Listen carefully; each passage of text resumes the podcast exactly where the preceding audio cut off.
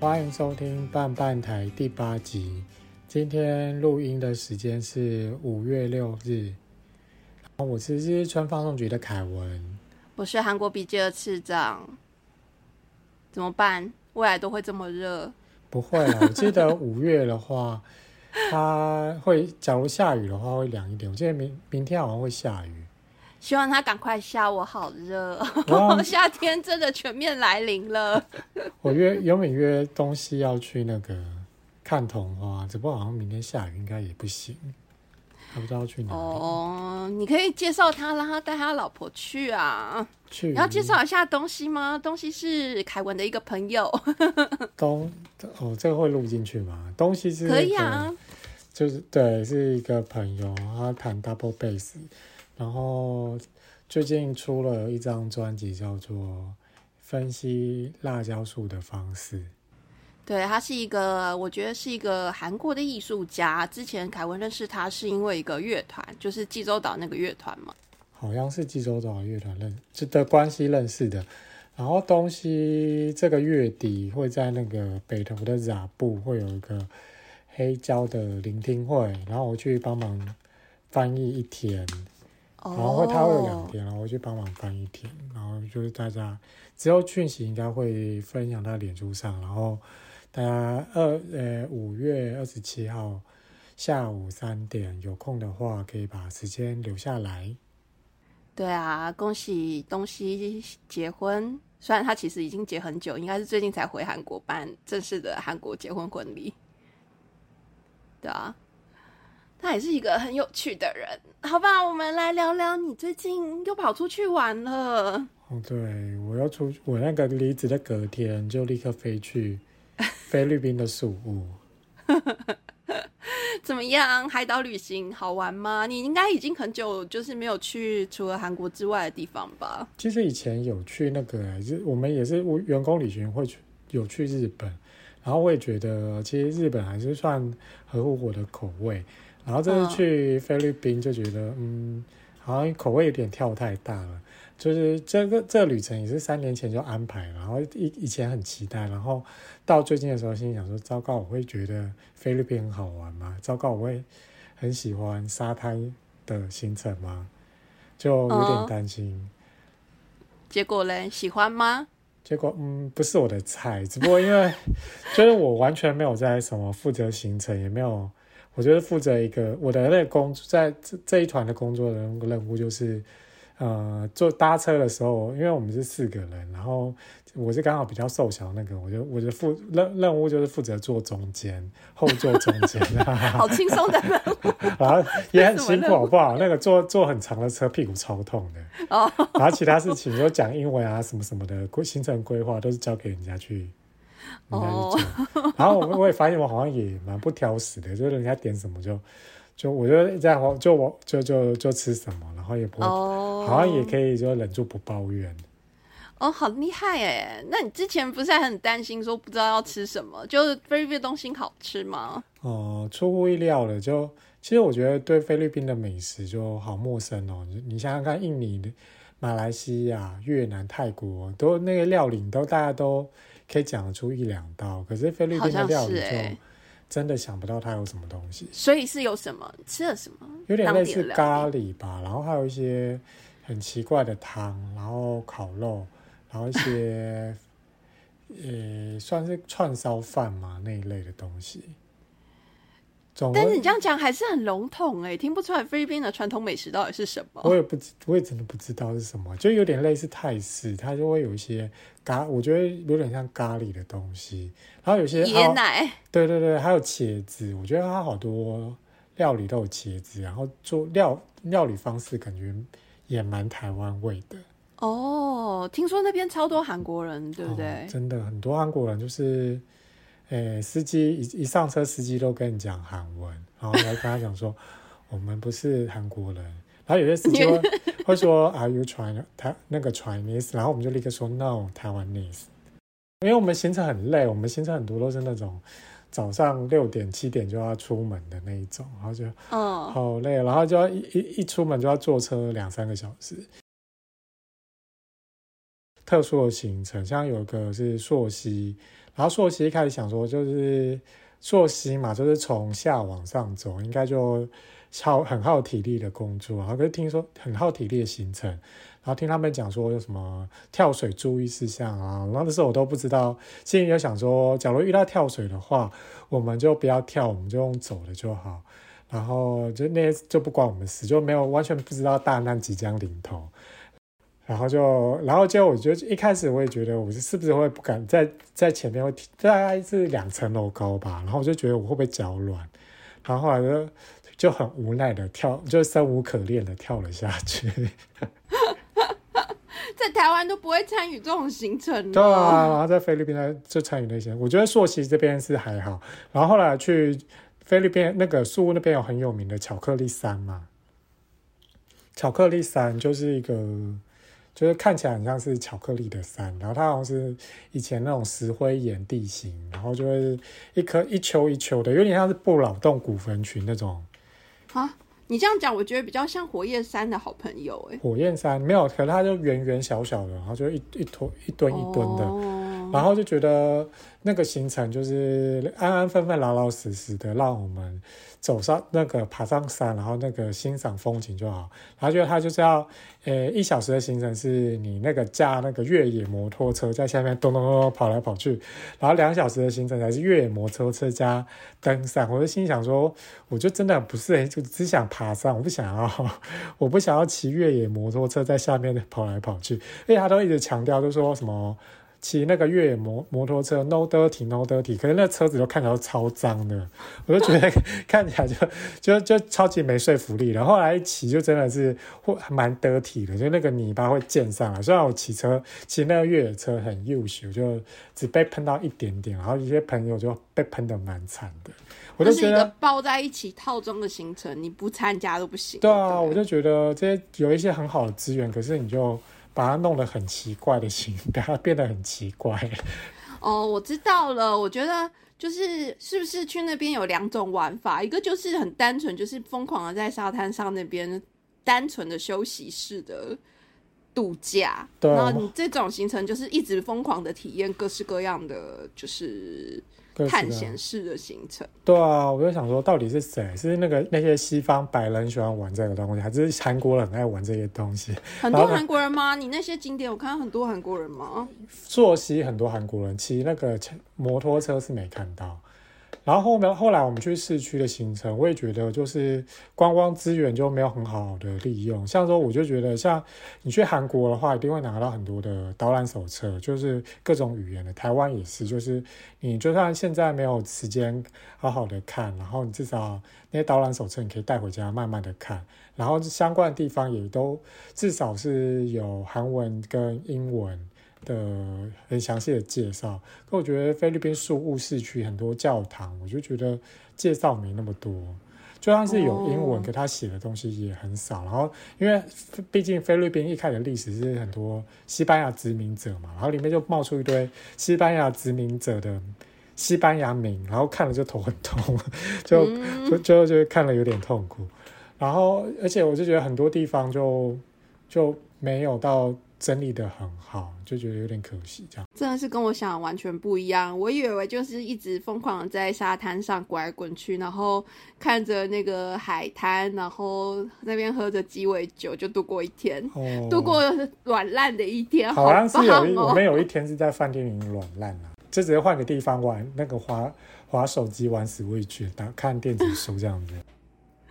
但是就是看着海，那海应该挺干净的吧？因为他们就是不是疫情期间，因为都没有观光客。跟我们那个饭店，它的沙滩很小，然后哦，主要都是在那个游泳池畔而已。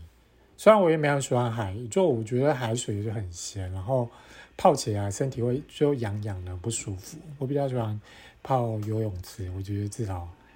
没有那么咸，没有那么不舒服一点。真的是个 CT boy 耶！真的，我真的受不了那些东西。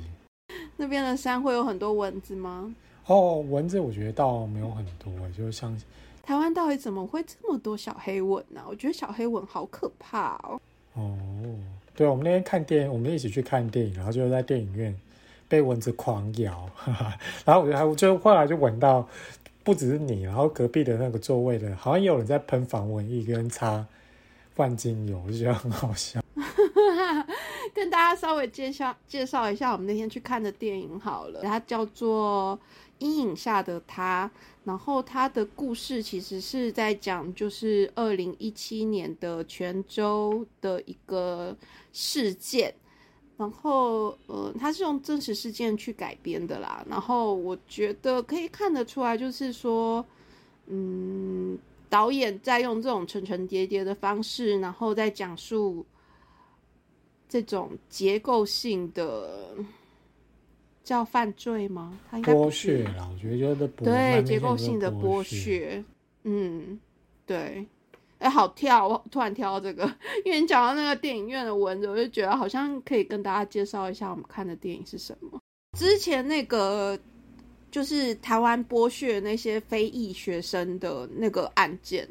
就是那个学校，其实哎，那个新闻要翻出来看，我才能讲出正确的名称。但是呢，就是那个案件，大家可以去找新闻，就是大概是去年爆出来的一个新闻。报道者杨志强记者写的，应该是我记得是中州科技大学吧？对，中州科技。然后他们其实。他们的理由其实跟电影里里头的理由非常的像，就是说因为什么少子化，他们招招募不到学生，可他们又需要就是教育单位的补助，所以他们就是反正就是压榨了那些学生，以实习之名，然后让他们去工厂里头工作，然后那些学生去那个工厂，简直就是像被绑架绑架去的那样子。嗯。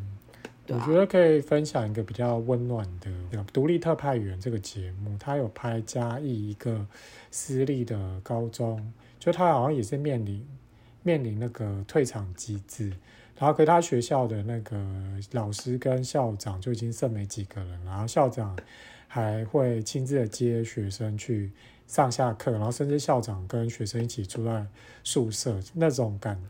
就比较是，虽然是面对一样的问题，可是在这个节目，就是在那所学校里看到是一个比较温暖、比较善良的那一面。所以真的是要用善良的心做事，哎。嗯，我觉得这个世界纯粹依赖善良是不行的，所以我觉得，嗯，最重要的是法律跟制度面要完。接下来我们要讲的故事，可能就跟法律制度面有有一些些的关联。好吧，那我们来进入今天的主题吧。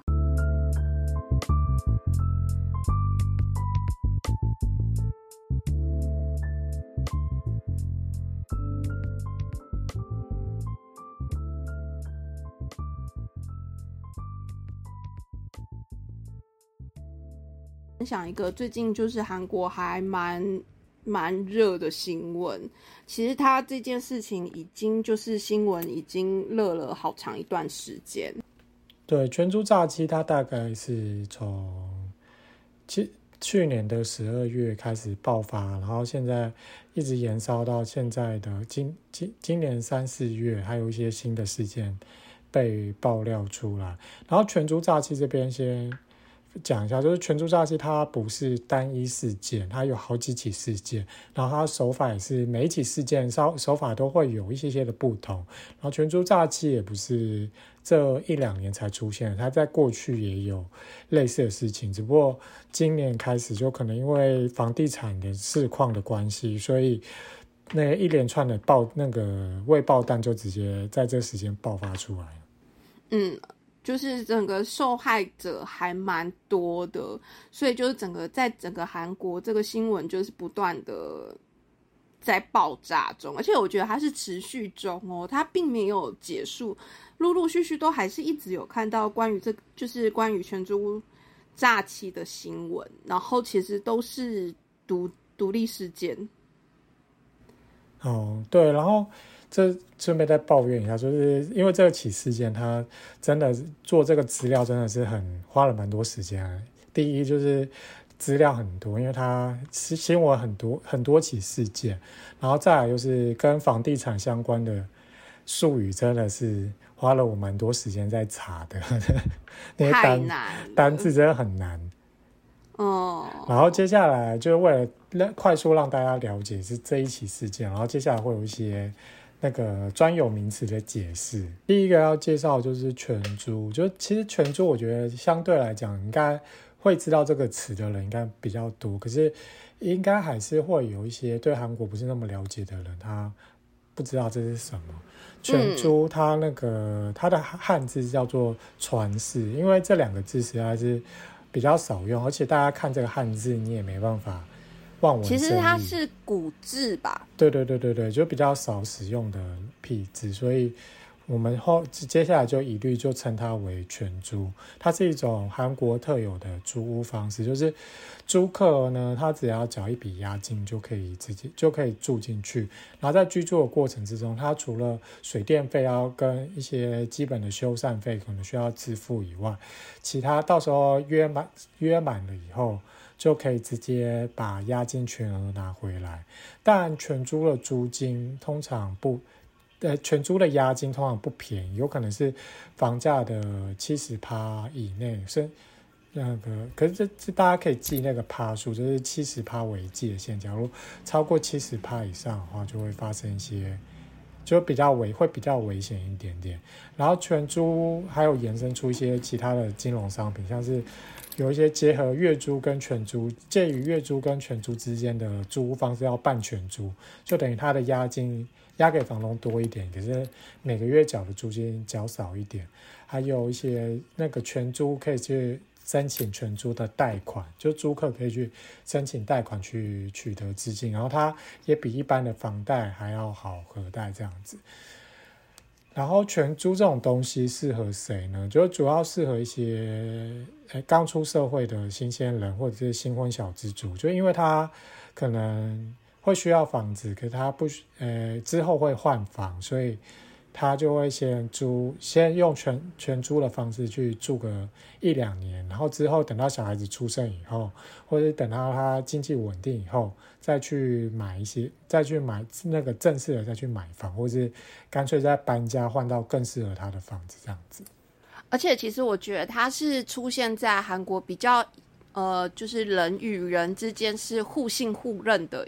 的时期，因为我看了一下资料，说就是全租这种制度，它其实是韩国开始从农村，然后进入到就是比较城市化的阶段，然后很多人就是从农村，他们把他们农村的土地啊或者是房子卖掉，带着一大笔现金到城市，他们也不方便就是持有大量的现金，然后他们就是把他们的。现金交给房东，然后就是之后其实也有点存款的概念，就是我等于说我这笔钱先放在你这边，然后呃，就是在这个呃我跟你租房子的期间呢，其实就是不需要再付更多的租金。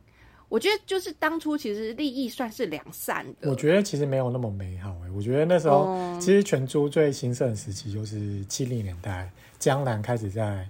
开发的时候，嗯，房东就可以为什么？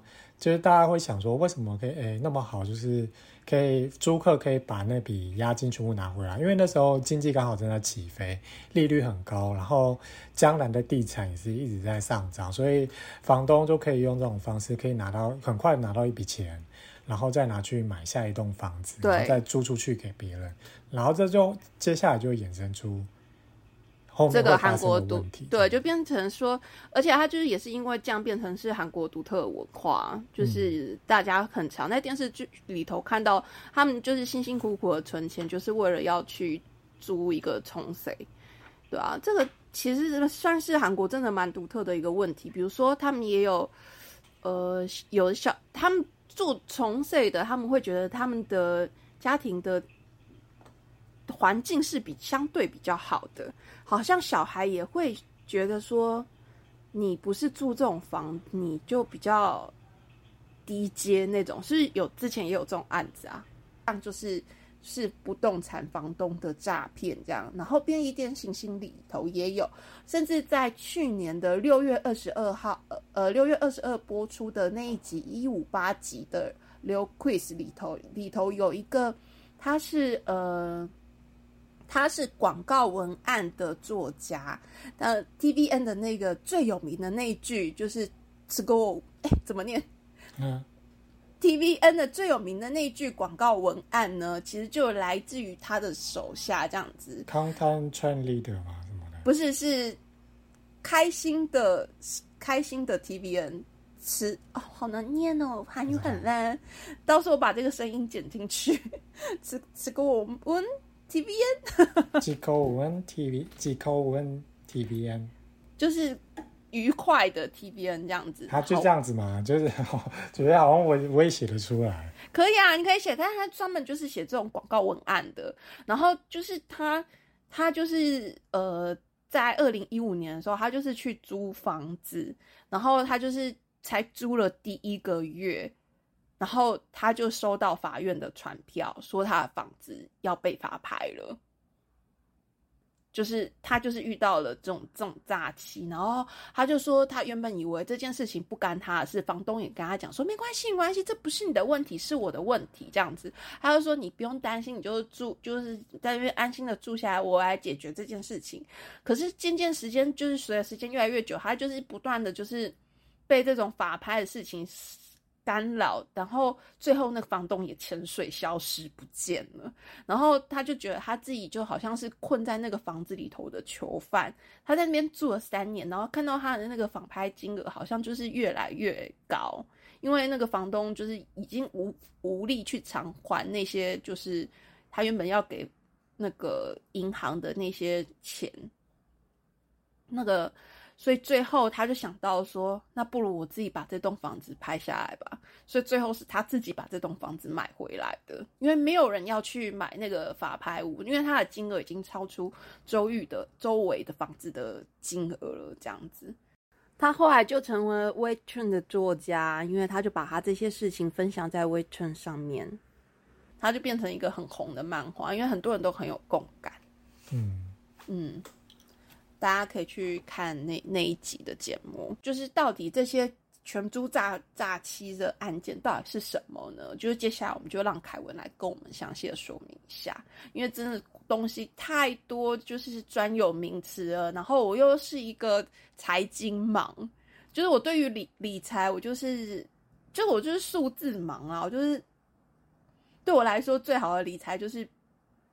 自己小心，不要买太多东西，不要做超出自己能力范围的事情。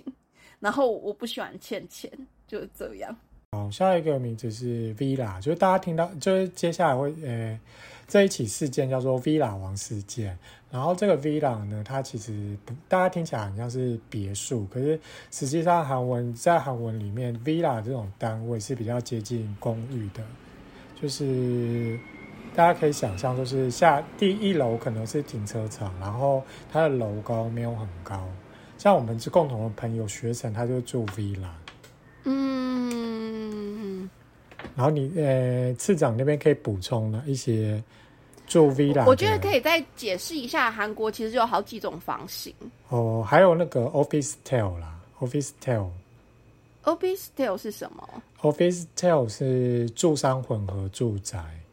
哦，觉得有点像是狮子林。哦，那他的那种 apart 就是公 apart，就是就是那种就是前面有一条走廊的那种吗？没没哎，那好像也 apart。现在讲 apart 的话，通常都是大，直接是大楼。哦，现在讲 apart 直接是大楼，就是整个像电路板，就是好几个一大批开发的那种，就叫 apart。对对对对。那 villa 是比较旧的公寓的，像我们这种老公寓没有电梯的，有没有电梯不知道，跟楼高通常都不会太高这样子。嗯嗯嗯嗯嗯。然后韩国还有几种房型，就是比如说还有像是去租的，很多人有人之前有人会住考试院，我知道有一些朋友会可能会住考试院，然后还有住 one room，就是。单间房，它就是有含整个厕所。那时候在韩国，你是住哪一种？我直接住考试院啦，因为我哦，你直接住考试院。嗯嗯嗯嗯嗯嗯。还有考试院啪啪啪的故事。Oh my god，那什么好像很精彩。我们 要现在插一插播一下。不要了，这会这会离题太远了。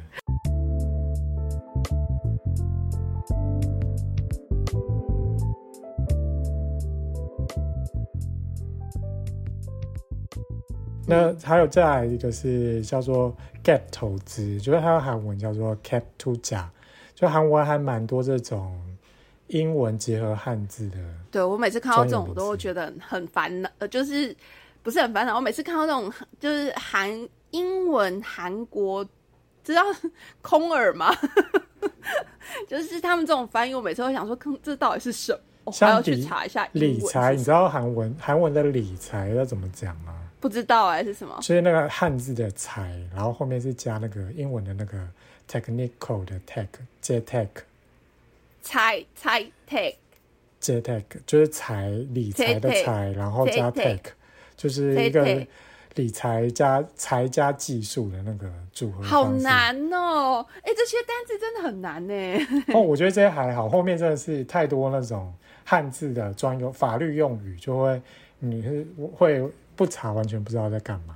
这要是 Toby 考出来就精彩了。哦，那这样子我就领先大家一两题的分数。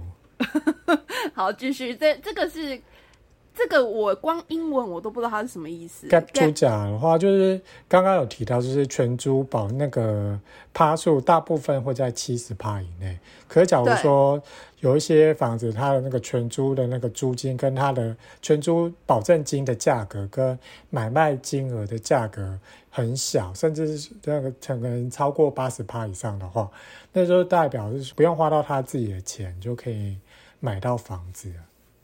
哎、那我很好奇，就是嗯房客如果他要这些钱，他为什么不自己买房子就好了？后面会讲到，后面会讲到，后面会就是有讲到说为什么全租诈欺会，尤其会发生在一些新建的 villa 上面。好好然后，而且就是假如说，而且后面有很多的案例是，他不只是 gap 出价，然后他甚至是它这个价钱可能会超那个全租的保证金可能是等于甚至是高于实际的价格。假如我觉得像现在 IAB 这是这是最近台湾有发生那个 I 那个 IAB 信贷那个诈欺的案件，它就是。呃，等于是说把人家的那个房屋的不动产的债权拆分成小部分，然后让平台大家每个人去买那一小部分，然后再再给把利息给分给大家这样子的概念。可是实际上，就算这个东西，就算它不是诈骗的话，其实风险也是很高。就是，假如说你错估一栋不动产的那个产值，然后你放贷出去的价钱超过。它真实的产值的话，你觉得会发生什么事情？就是会被卷款逃走。对，就是房东他就干脆我已经可以借到，我既然已经借到那么多钱了，我为什么要还？我就直接让这栋房子被法拍就好啦。好可怕！这就很像，有点像以前那个呃，妈妈们很爱跟会，哦，然后不太一样啦，不，这个是纯粹是、哦、那那个是庞氏骗局，然后这个虽然跟庞庞氏骗局有点、嗯、类似，可是这种东西它危险的点是在说不动产的估值其实是很难去估算的。然后，假如这个地方被人家动手脚，然后你给出去放贷出去的钱是超过它实际的价值的话，那就会被倒账，他就直接他就直接那个跑路就好，他直接你名下都没有财产就可以。就直接脱产就就走就好了。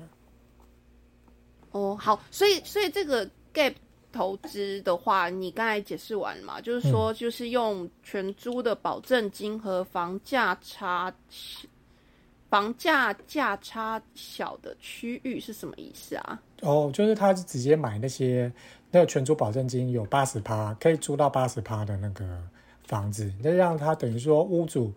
那个八八十趴的那个这那个资金是由全那个跟房客收取的全租保证金来支付，那等于屋主他只要付二十趴的二十趴的那个资金，然后他就就是说，比如说一千万的房子，然后房客付了八百万，屋主只要付两百万，对对对，然后他就可以很快，就等于是开杠杆的概念，他就可以很快的又再买下一笔房，买下一栋房，他就是哦。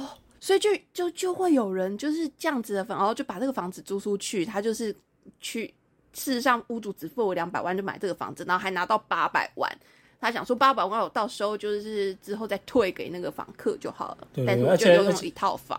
对，而且就假如说房价是在上升的那个情况之之下，就不会变康啊，反正他那个钱就会因为卖掉之后转手再卖的时候，反正又可以卖更高。所以对，因为之前前几年韩国的房市非常的热，对对对，那时候文政府都在一直解决就是房价过热的问题，应该是说文政府的一些政策反而使得房价房价往上升。越打越 高，然后其实跟那个这次的全水杀鸡其实也是有一些些的一点点的关联。虽然那个篇文章有一篇文章是出自于我记得是东亚日报吧，虽然它是有点就是立场比较明显，比较反对文在寅政府的。不动产政的政策，可是我觉得他文章里面点出了一些问题是不无道理的，就是因为有些管制的关系，所以大家不能够去买 apart，所以大家只能去买 villa。就是买 apart 的话要抽签，要有资格，不要他不希望大家去炒作 apart，然后反而可是反而更多的投机都集中在 villa 这边。哦，为什么？为什么他们只管 apart 要让大家抽签呢、就有点像是现在的，它就是一个标的啊，像台湾就是管的是预售屋啊，就哦现在在管预售，没有在管说老公寓的交易。就是说，如果现在还有还有建商要盖公寓，没有人在管公寓，应该说现在大家那个打房，最近新的那个打房政策，主要是集中在新的预售屋的那个转让上面，就是或者你买了预售屋，不能够再转让给别人。现在好像是说几年几年再转卖的话，你的那个钱会蛮高的。对对对，要缴比较多的钱，除非你是转让给你自己的亲朋，就是几等亲的人，或者是说你有其他的意外事件，你才可以把这个房子转让出去，这样子。嗯，但是我觉得就是打房这件事越打越高这件事情，其实还有一件事情，我觉得有影响，就是呃疫情加上战争，就是这这三年来，对对对，所以我觉得还比较有影，还有一些影响是那个资金，就是说利利率那个在之前的二零二零年的时候，利率探很，因为升息啊，美国升息，然后我觉得就是这就是一个全应该是先降，息啦，就是先降息的关系，所以大家借钱很容易。所以在二零二零到二零二一年的时候，房价大家就就你你钱放在银行的利息很低，那我不如拿借出来去买房子。但我觉得这些事情都是一环扣一环诶、你有印象？我在传给你就是这个全租事件的之前，其实我都在传那个韩国升息，就是说，我就说，哎、呀，他们又升了一次升三趴，有没有？上次你有印象吗？我就传那个新闻，就说他们一次升三趴，我就觉得哇哦，对，所以其实韩国现在的利息蛮利率是蛮高，虽然他们也在讲说，可是虽然已经韩国已经升到很高，可是其实韩国现在跟美国的利率相比还是有利差的，会对啊，嗯，就是他们也会很担心说这样的利差会让很多的资金离抽离韩国，可是台湾就是反而是更利率更低，哎、台湾利利率没有升吗？台湾没有升息吗？有升啊，可是他每次都升半码，那半码是零点一二五，零点一二五吧，就是根本连一趴都不到。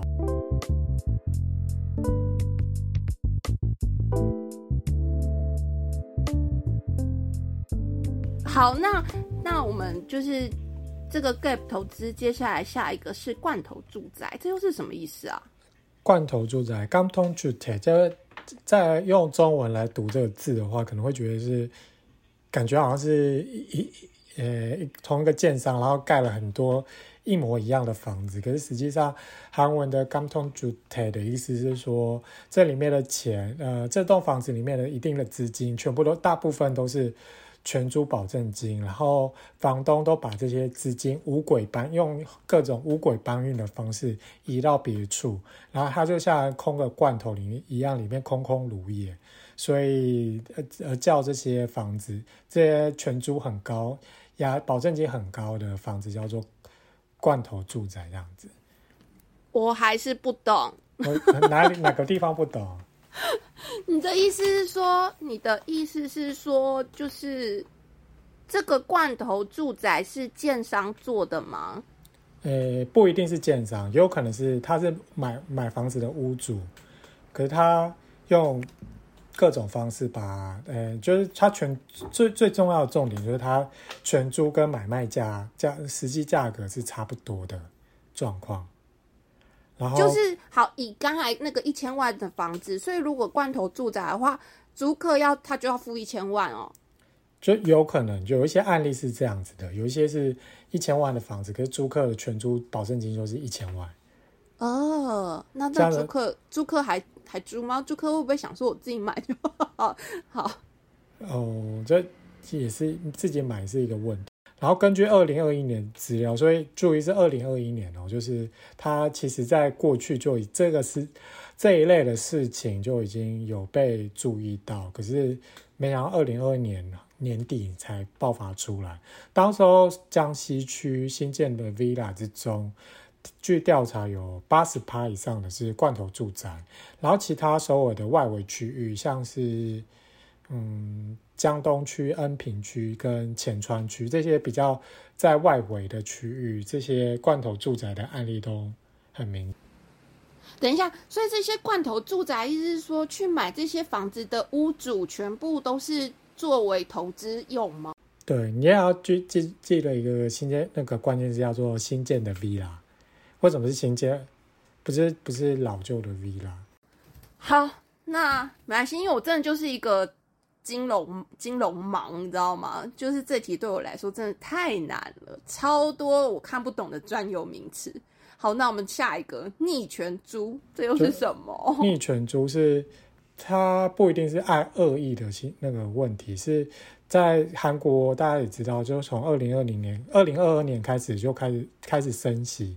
然后这时候因为利率上升的关系，所以房价就是买卖价跟全租价都开始下滑。然后可是，在全其实问题来了，就是正常呃全租假期爆发之后呢，就大家刚刚有提到市场上越来越多人他宁可选择月租，他就觉得全租不安全。那我其实全租就说实在的也不会。大家可以听到说，可以把很多的那个保证金拿回来，可实际上把这笔钱拿去投资，或者拿去放在其他地方，然后这些产生的钱也是另外一种成本。然后，所以总而言之，就是越来越多人宁可选择月租，不要全租了。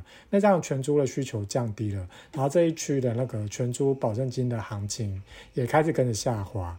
然后这时候会发生什么事情呢？就是我当初跟房东签约的时候，我全租保证金假如是一千万。可现在变成八百万了，那这样子反而是房东要把钱那个钱补给我，就是每个月要把钱退一部分给保证金给房客，才可以维持这样的租约。那很多房东就爆掉，因为他可能只是投资啊。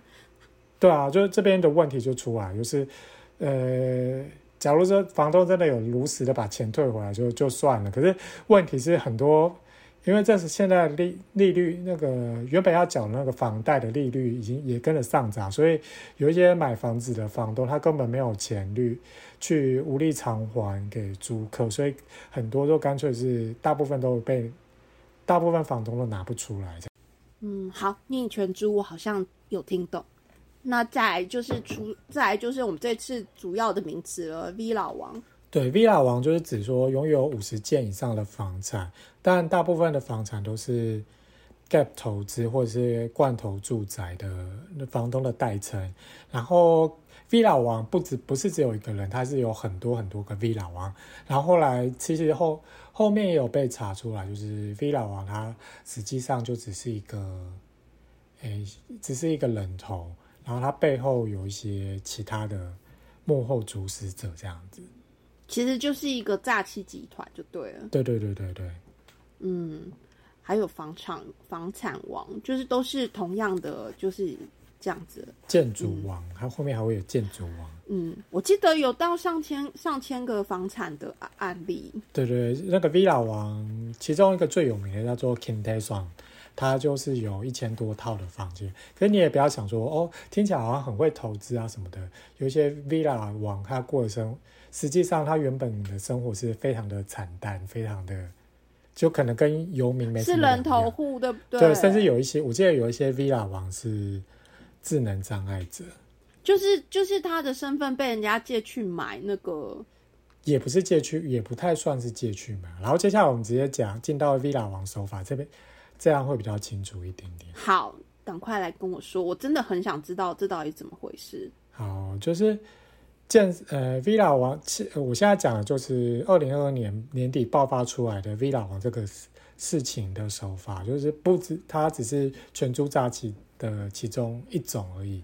就是有一些建商，他就是盖好新的公寓、新的 villa 以后呢，因为新建公寓它的那个市值，它需要一到两年，就是市场交易后面就有点类似我们台湾的实价登录，就有一些相关的数字出来以后，它的那个价值才可以准确的被被估算。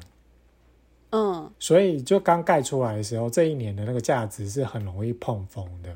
所以那些想要租那个申请全租的，像新婚夫妻或者是小资族，他在租全租之前，他会去找一些中介或者是代销的咨询公司。可是这些咨询公司其实这查这些房子它全租的实价就对了。对对对，就去问他这个价钱这样子多少钱，然后这样子是合理的吗？可是很多其实代销跟房仲都已经是跟。那些人是全部勾结在一起，对对对对对，都已经是勾结在一起，所以他就爆出一个很夸张、这很夸张，可能甚至是超过他真实价格的价，那个全租的保证金的行情。嗯，比如说这边房价只有八百万，然后他就跟那些就是中介业者就说：“哎，这边你帮我拉到一千万的话，我给你多少抽成？”像这样。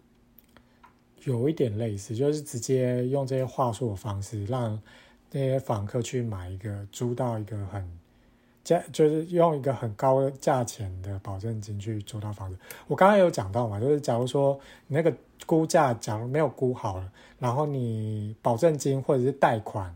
超过那个房子的实际价值的话，这就很危险。那些屋主很可能随时都会跑路。当你全租租下去之后，差不多就已经被套住了，你就已经几乎没办法跑了。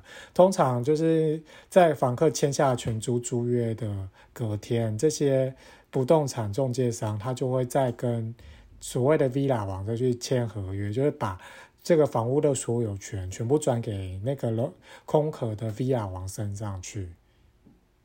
啊，就是把跟他们签好合约，就是租给，就是呃，比如说我现在就我是 villa 王，然后我就租给你，租给你之后，然后我就把我把这个房产转到另外一个人身上。哦，不是哦，villa 王是被转到身上的人。哦，我是 villa 王，然后呃，有一个有一个人跟你签了租约之后，然后那个人就把那个。房产转到我身上，对，就是把这些所有的房产的所有权全部都转到 Villa 王身上，然后每转一笔就给他一笔，就给他一些手续费啊、咨询费，给他佣金，给我佣金就对了。哦，所以就是就是有一点像车手哎，有一点点像是车手，对啊。然后这些 Villa 王他其实就是根本刚刚有讲到，有一些甚至是智能障碍者，就他完完全是没有，他很需第一个他很需要急用钱。然后他就听到有一个工作说，可以只要做一些些的手续，就可以直接给你一百万韩币、两百万韩币。他就就是可能他就是只要拿他的证件去，然后只要盖一张签名、盖一张，然后他就可以获得这些钱。所以他也没有去查说这到底是什么东西，他就是就在那边只盖一张签名这样。对，所以这呃，所以你刚刚听起来，就这些人他其实根本也没有。真实的买房子的那个花钱去买那些房子，然后他也拿不出任何的钱，所以当两年后这些房客想要退租，想要拿回我的保证金的时候呢，他这些那个这些 villa 王就直接两手一摊，不然你是我要要怎样？你就那你就要让房屋法拍啊？那他不用负责吗？他就法拍就可以规避了吗？他就他就直接你要告就给你告啊，你要关就给你关啊，他就烂命一条啊！你要能拿他怎么办？哈？然后呢？然后就是其实就就差不多就是这样子。然后有一些有一些案例是说，房屋在买卖让让渡以后，这些房屋会需要缴一些赠与税，然后这些 V 老王甚至都没有去缴那些钱，然后使得就是还有些比较惨的是，房子的租约都还没到，他就房子就被查封了。啊，就被拍卖了，对不对？就对，就被就直接被查封。直接被查封，还不就是拍卖查封嘛？对对对对。对啊，所以因为他他缴不出政府的那些税金，所以他的房子政府就是要去就直接把他房呃房子法拍的意思。对，有可能不一定是政府啊，有可能是他跟银行贷款啊，然后银行就把把钱法拍掉，把你这个房子法拍掉这样。啊，那住里头的人真的很倒霉耶。总而言之，就是把所有的烂账都算在一个倒霉鬼，就是一个烂人身上，集中在烂人身上，然后集中在一个人头户身上。对啊，然后那些原本租的原本的原屋主就直接抽身抽掉这样子。就那些那些就是摆明诈骗啊，那些人就是摆明就是他就是要利用这种方式，然后获取这些全租大家的钱。对，然后其实韩国有一种，它有全租保险，就是你，就是你缴一笔钱，然后你可以加入全租保险制度。就是说，他其实这些诈骗集团也有利用这一点，就假装说我有签，可实际上他根本没有加入那个保险。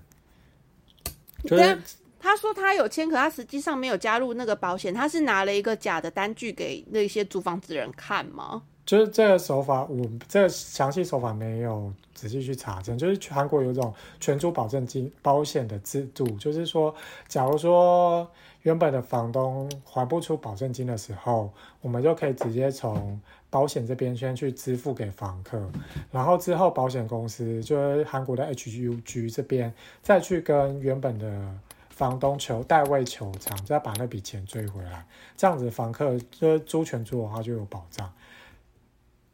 嗯，对，可是实际上这个房那个 villa 王那边，它有很大一笔的很多笔的房子，有一些是部分是有加入啦，可是有很大一笔是没有加入那个全租保险保险那个保护里面。这个对它这个制度有点像是我们台湾的那种中央存保，就是当银行倒闭的时候，你至少有三百万账户里面三百万的以内的钱。是可以领从中央存保那边领出来的。假如超过三百万，就在保障的范围之外，这样子。嗯，对。然后后来有一些，就其实 V 老王有三位 V 老王，后来就死掉了。然后死掉了之后，就使得就算是有那个全租保险好了，然后因为我记得法律上面也有一些民法上好像有什么追索权灭失之类的。有一些比较细节的部分，我是没有很清楚。总而言之，就因为他死掉了，就是钱又更这讨回钱的过程又更加更加的复杂。这样，因为没有债权人，这叫债权人吗？就是没有，就是那个有原本的那个物业主，嗯。好，等下我不知道那个那个东正确名字应该叫什么，就是因为那个东西就是，他就他就死掉了，那个钱，反正说是他死掉，所以钱更难追回。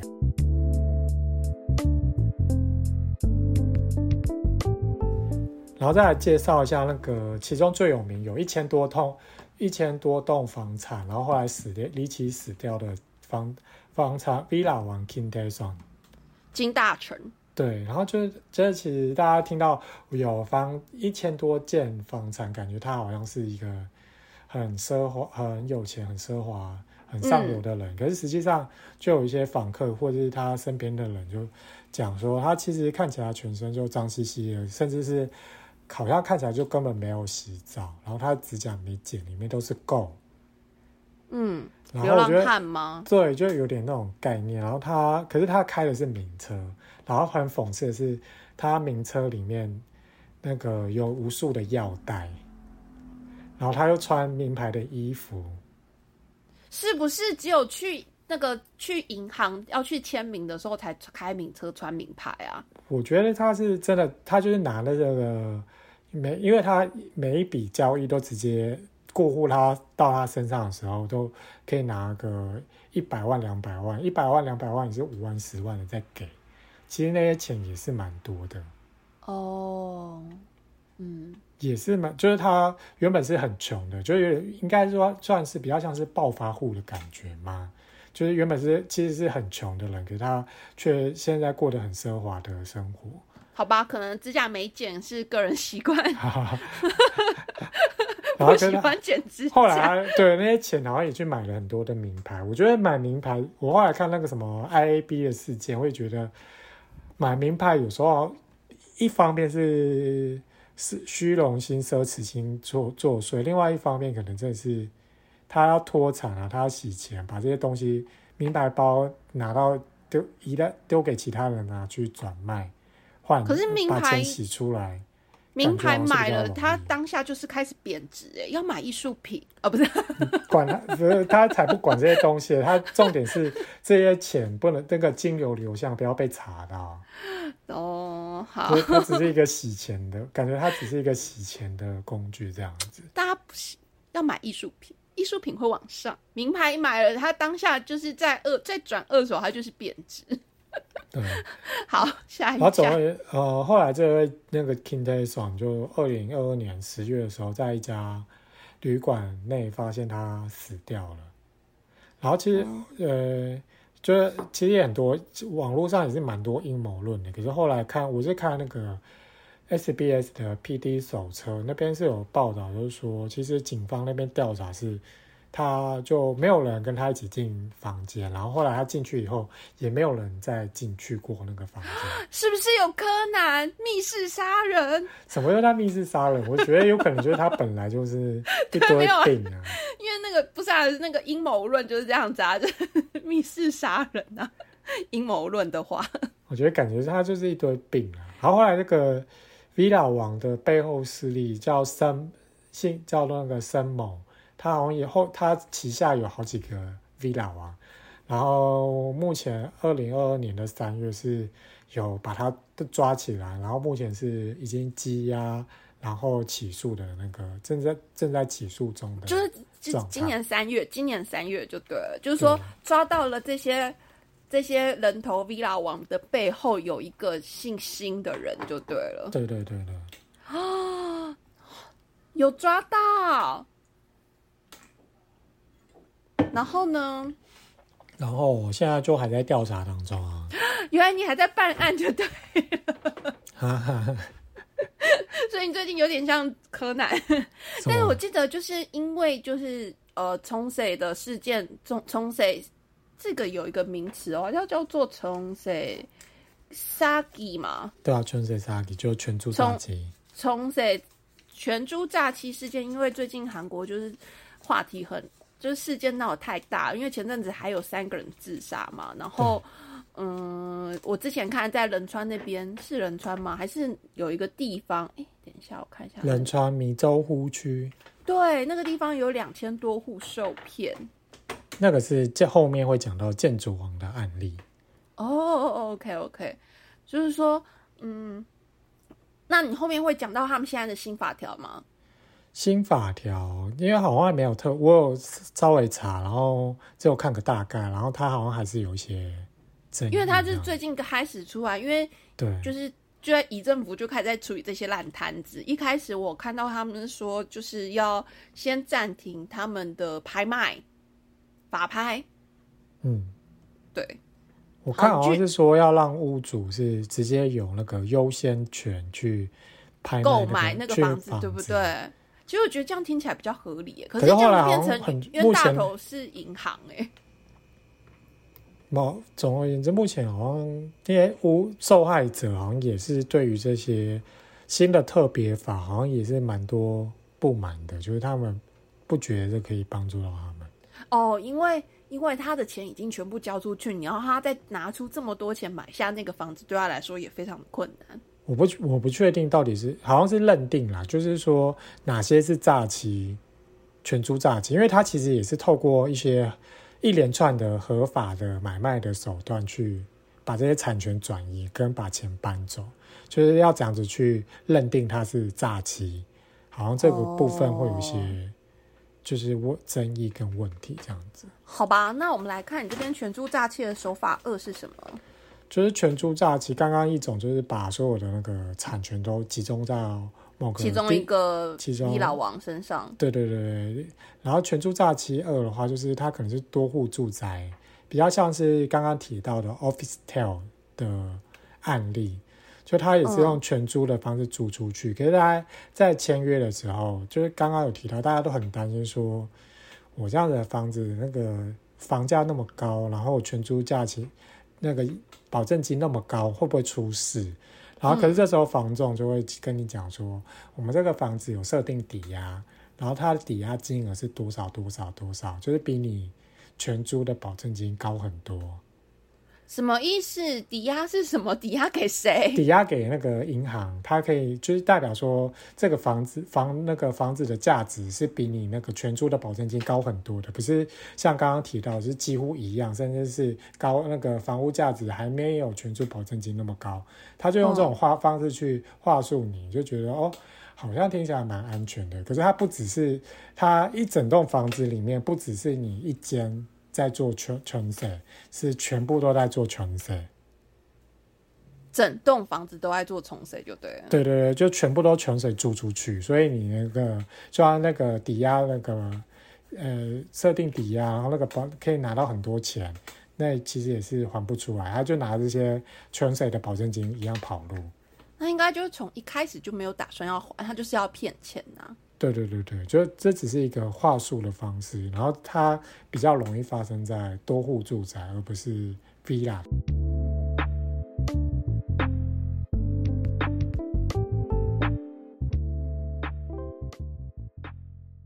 冲水的诈欺手法三，哦，就这种有点像是假冒二房东啦，就是我觉得他在台湾也发生过蛮多案例，就是。呃，犯罪者他犯犯罪者他先把他先跟屋主签月那个月租的约，用 WhatsApp 把这个房子租下来，可能他经过一些整理打理，让他看起来更更好看、更光鲜亮丽一点点，然后他再用假冒屋主的方式把它用全全水的方式再租出去，所以那些文件就全部都假的，因为他们一定租客一定会要看他的整个什么房产啊、房产的契约啊什么的。对，然后对，总而言之就是拿到全租租金以后，他就跑掉了。哦，没有一个是不过分，每一个都很过分，全部都人全部都绕跑。然后全租诈欺手法四，就是这种是算是骗那个，诶，骗信托公司啊，就是讲说屋主他先把房子先卖给信托公司，然后跟他一样是。勾勾结房仲，然后说勾结房仲，然后骗租客说，诶，这些房子已经给信托公司了，可是你的那个求那个代求偿顺位，就是假如出事的话，你的顺位其实是高于信托公司的，会优先赔偿给你。可实际上不是，你假如这个信托给这些房产信托给公司，然后想要再做全租的话，租客要其实是要先跟。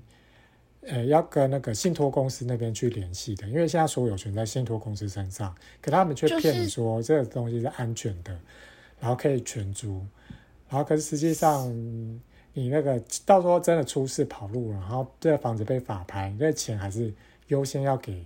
那个信托公司，而不是给租客的。天哪，我觉得我一定很容易被诈骗，因为你讲我们我没有一个东西听得懂，真糟糕哎！就是说，其实屋主早就已经把房子给那个信托公司，就是已经卖给那个信托公司了，可是他又去找人来全冲谁？对。然后他，但是他有告诉那个房客说，这个房子已经。已经给信托公司了，到这边都不算骗他，都没有骗他就对了。但是他他拿那个重税的钱，其实照理说，如果重税的话，应该是信托公司拿那个重税的钱，不是那个屋主。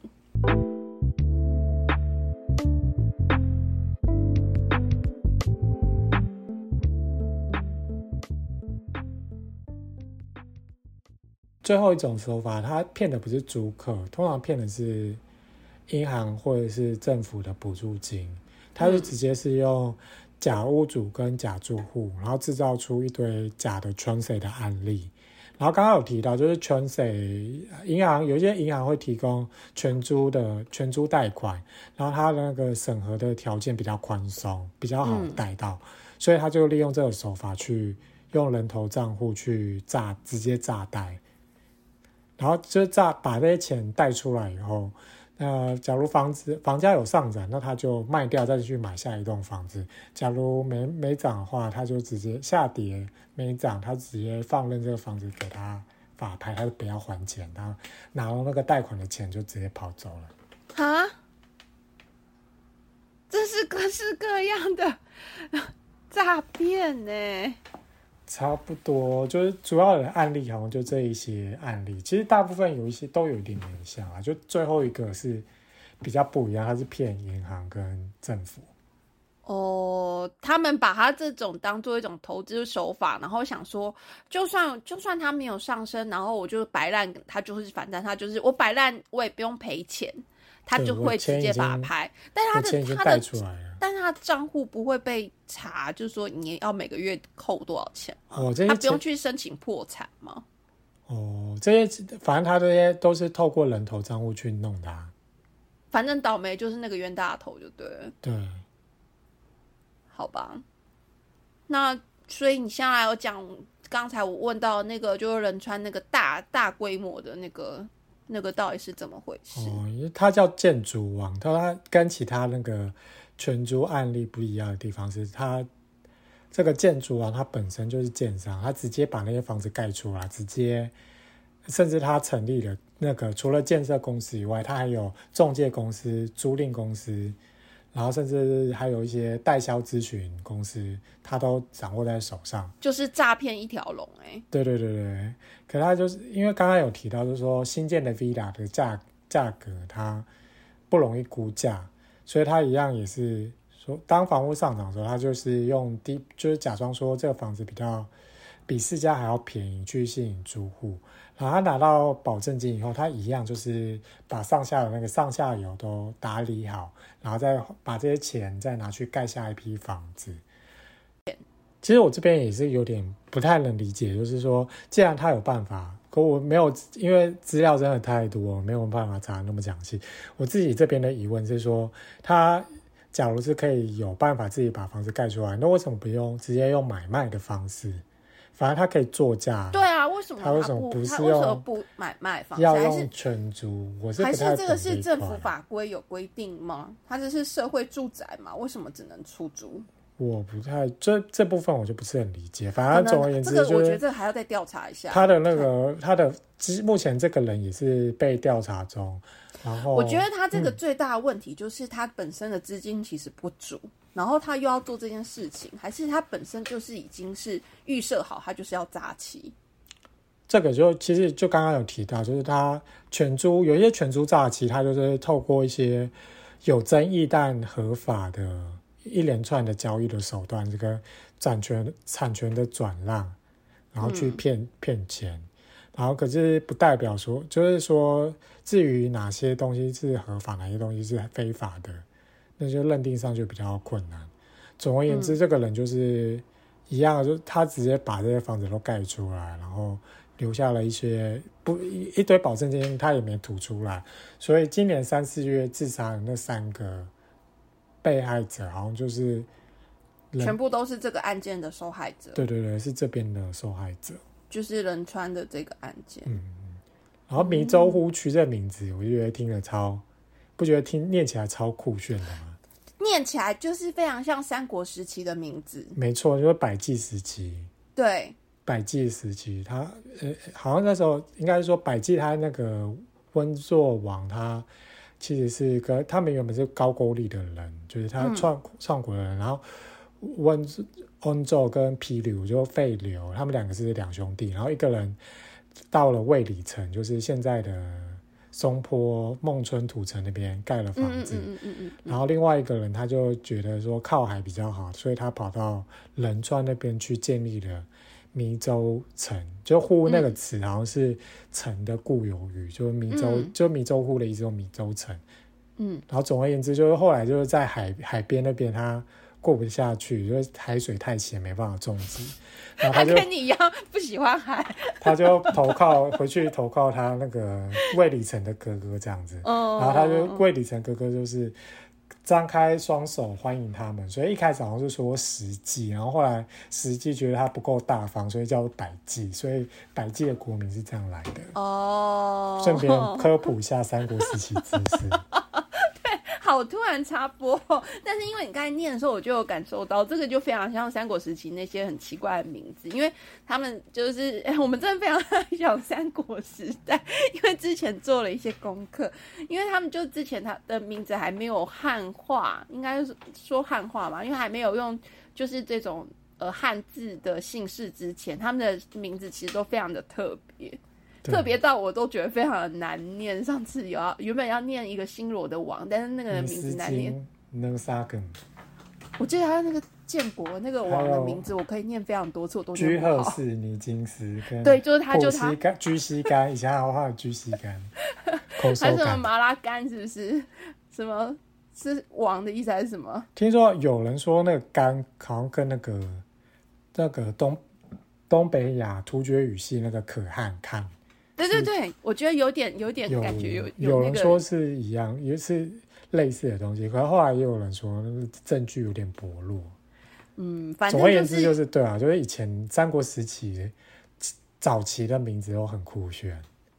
应该不能说酷炫，就是说是他们当地的原始的语言语言语系。对对，那没有，还没有受到就是被汉汉汉字文化影响之前，属于他们自己原始的称呼。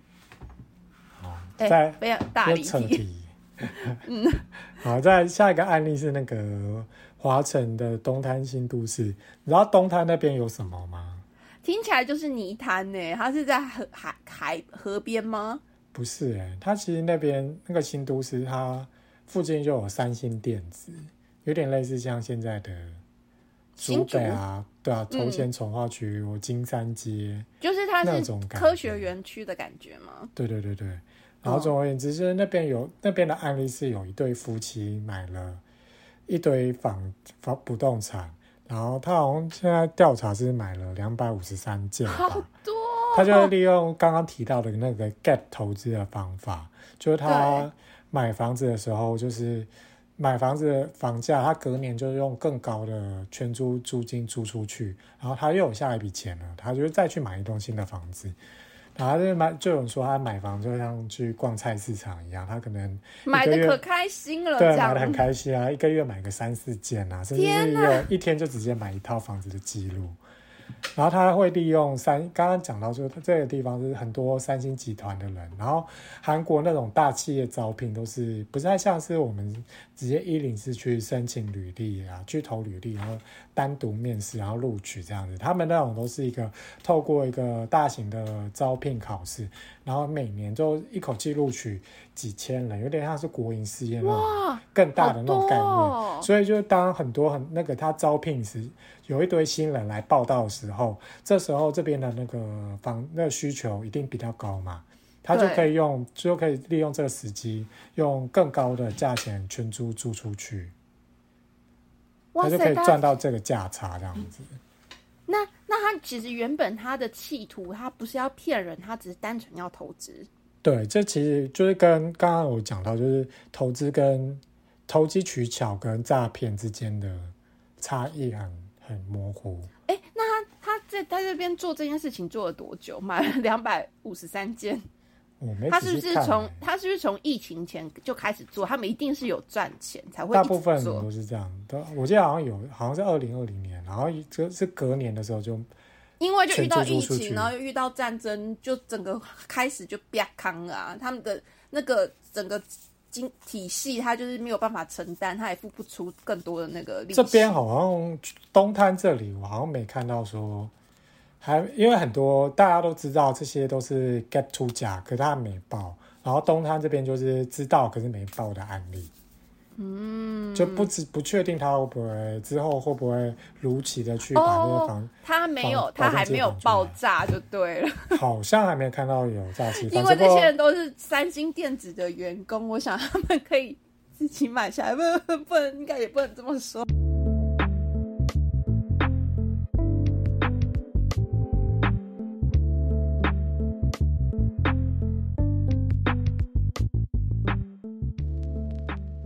刚刚应该刚刚有讲到啊，就是这个社会的运作不能只靠善良的心，我觉得这些法规一定要定得很很严密，要很严实，不要让大家，因为我觉得大家大家都太生，我们过的就老老实实过生活，然后都不会去想这些有的没的。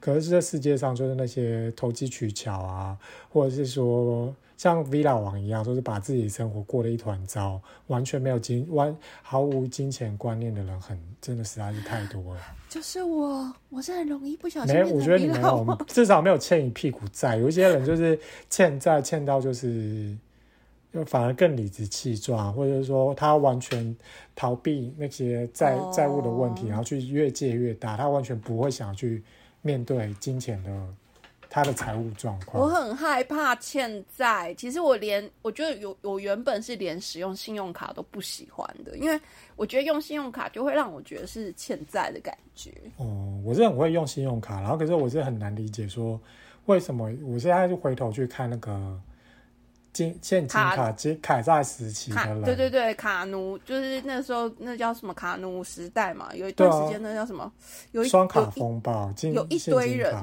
对不对对可是我是我现在回去看那些案例，我是觉得完全没办法理解，说为什么那些人觉得我这些东西用借的就好，不要还，呃，不还没关系。为什么因为那时候就是钱非？常的容易贷下来啊。可是那他，可是觉得你不觉得那些东西是需要缴利息，或者说你之后就是他没有利息好了，你花那么多钱之后还不起怎么办？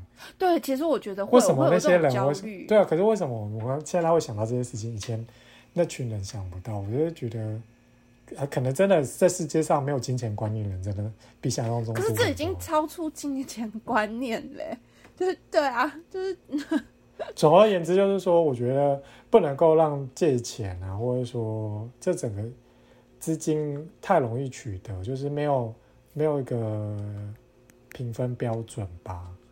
嗯，就是风险控管，就是银行那边风险控管要做的很严，然后主管机关也不能够也要盯紧银行，不能够乱做一些无为不为的事。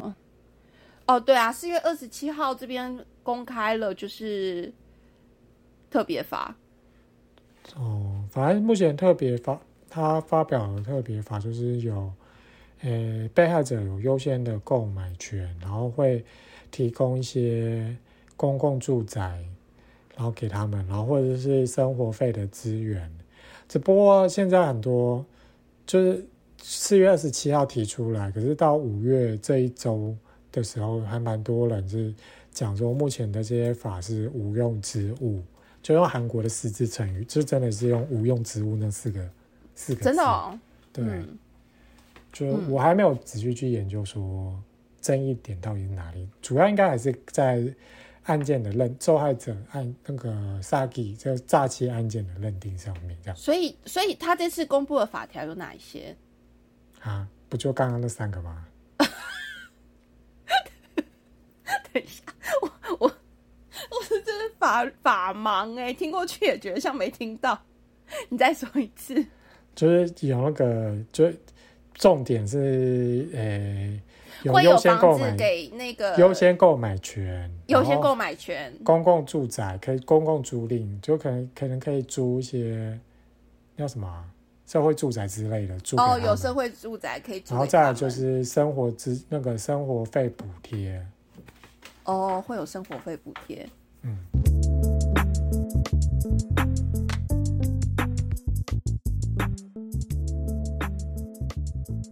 所以这因为这些事情都还在持续发展中，那如果后续还有就是比较更新的相关的事件更新的话，我们就随时在节目里头分享好了。好啊好啊，我们之后会后续再帮大家追踪全株诈欺事件的后续。对啊，我觉得你这次真的有大大为我理清了很多我的疑惑，因为就是一个 理财盲，真的是看不懂里头的东西。我就是每次在看，我就想说，这到底是什么？我真的是很好奇，然后我又看不懂。你前前后后丢给我链接，应该至少十篇以上。真假？你看我多关注这个新闻，就我每次看过去，然后就觉得，你看，你看，又发生了好多。没想到我一直丢给我丢给你十篇就对。哦，对啊，好哦，谢谢凯文今天的分享哦，那我们就下次见，下次见，拜拜。